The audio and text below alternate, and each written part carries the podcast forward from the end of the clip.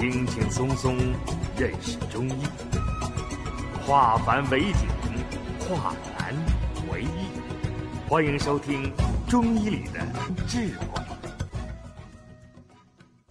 我想，作为育儿妈妈，学习望闻问切，特别是望诊，是非常重要的。我们成天看着自己的孩子长大，看着自己的孩子生病，看着自己的孩子治疗，也看着自己的孩子病愈，什么意思？我可以根据我的临床和我的教学，给大家总结出这么一句话来：孩子的病是妈妈喂养出来的，孩子的病。也是妈妈治好的，并不是医生。中国有一句话：“解铃还要系铃人。”妈妈能让孩子生病，妈妈完全有能力让孩子治愈。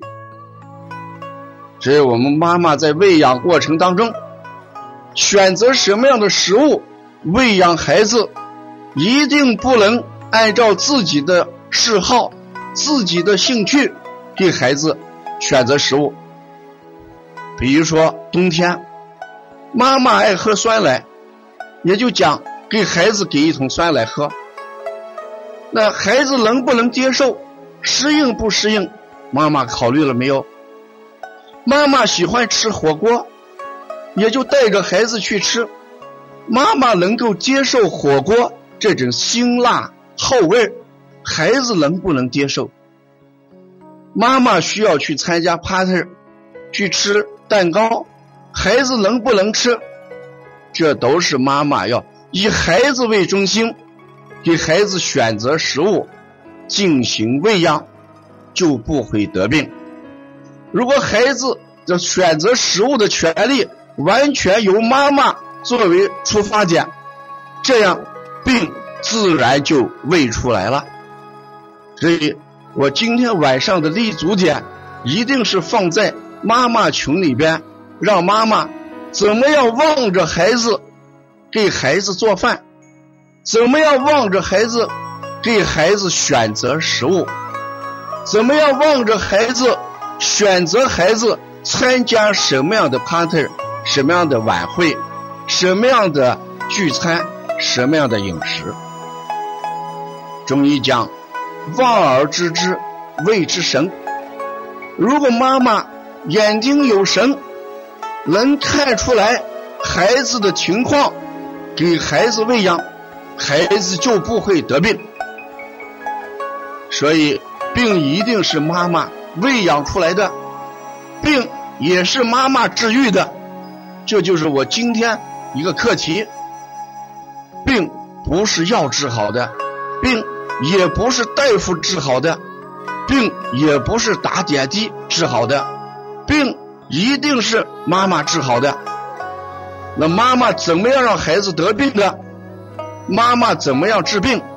下面我就从望形态，特别对小孩子，方颅、头发稀、心门、池壁、鸡胸、下肢弯曲。这种孩子，我们要判定为佝偻病的前兆。这育儿妈妈在前期发现孩子的头型朝方的方向去发发展，或者头发感觉到很稀，千万不要老讲啊，这我他的爸爸小的时候头发也稀，爸爸小的时候是方颅，不要认为这是遗传，这一定是佝偻病的前驱。爸爸小的时候发稀、方颅，爸爸本来就是我们所讲的佝偻病。你再不能让孩子拿一个遗传两个字去说，他也应该是佝偻病，怎么办？健脾助用，多晒太阳。我们补钙不是说你吃多少钙，它就能够吸收钙的补剂量。跟钙的吸收量，更重要的是一个转化的问题。全民缺钙，成人每天每人的钙的量是八百毫克，而我们统计下来的数字，平均量才四百九十八克，连五百克都不，连四百三百九十八克，连四百毫克都不到，那就说明我们钙的缺量在百分之五十以上。小孩的缺钙是一个很重要的事情，所以我们一定要观察好。这个方颅和大喜是缺钙的前兆，佝偻病的前兆。再看小孩喜伏卧，就是趴着睡觉。孩子趴着睡觉，一定是乳食类低。这时候，赶紧给孩子把饭量要减下来，要吃一些清淡的食物。要吃一些健儿丸、七珍丹，我们经常讲，要想宝宝安，三分饥与寒；要想宝宝安，月月离不开七珍丹。所以，乳食内积是引起孩子发烧一个很重要的原因。所以，我们一定感觉到孩子趴着睡的时候，七珍丹减孩子的食量。清淡饮食就很关键。如果孩子喜卷曲着卧，这个呢是腹部寒凉的表现，肚子受寒了。我们给孩子要带一个小肚兜，或者经常给他温中磨磨肚子啊。孩子这个磨腹为什么重要？有几个作用。第一，保证中焦的温度。所以要温中。第二，要提高小肠的吸收能力，所以要磨腹。第三，要提高大肠的蠕动能力，让它大便通畅。我们经常说，磨腹治百病。妈妈班的学员，基本上对邦尼康王老师的磨腹八法，嗯，都有所掌握。而大家的效果怎么样？我认为这是差距很大的。有些妈妈班的学员很自豪的讲：“啊，这一次我的孩子有积食苗头，我就赶紧给他磨了几个晚上的腹，终于给退下去，没有发烧，我很自豪。”但大部分的妈妈还是不得其要领，因为把小儿推拿看得过于简单了。哎，认为磨磨腹就能消积食，那看你的手法怎么样，方法怎么样？所以我们好多妈妈好学，还要好动。我们说好之者，知之者不如好之者。好之者是不是还不如要行之者，动之者？我们要行动。我们喜欢不行，我们知道不行，我们要行动。所以我们这个。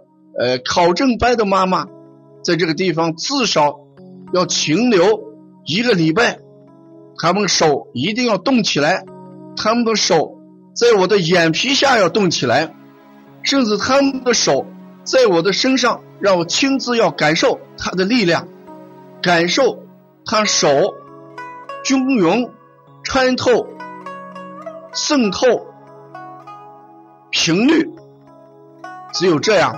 它的效果才能表现出来。再看，向颈强直，四肢拘急，脚弓翻张，这种情况下常常属于惊风。天天来一个孩子，老是这个向颈强直，呃，这种孩子事实属于慢惊风的一种。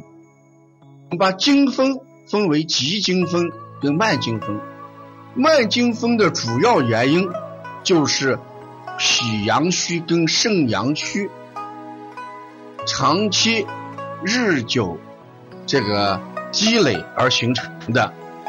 孩子脾阳虚，营养跟不上；肾阳虚，常常表现在下肢下焦温凉，嗯，寒凉。我们常用的办法。就是温补脾阳，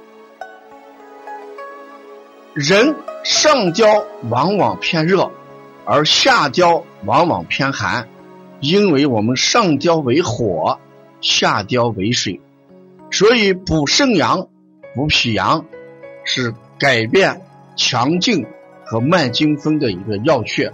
啊，希望妈妈要及时发现，及时做手法，孩子恢复就很好。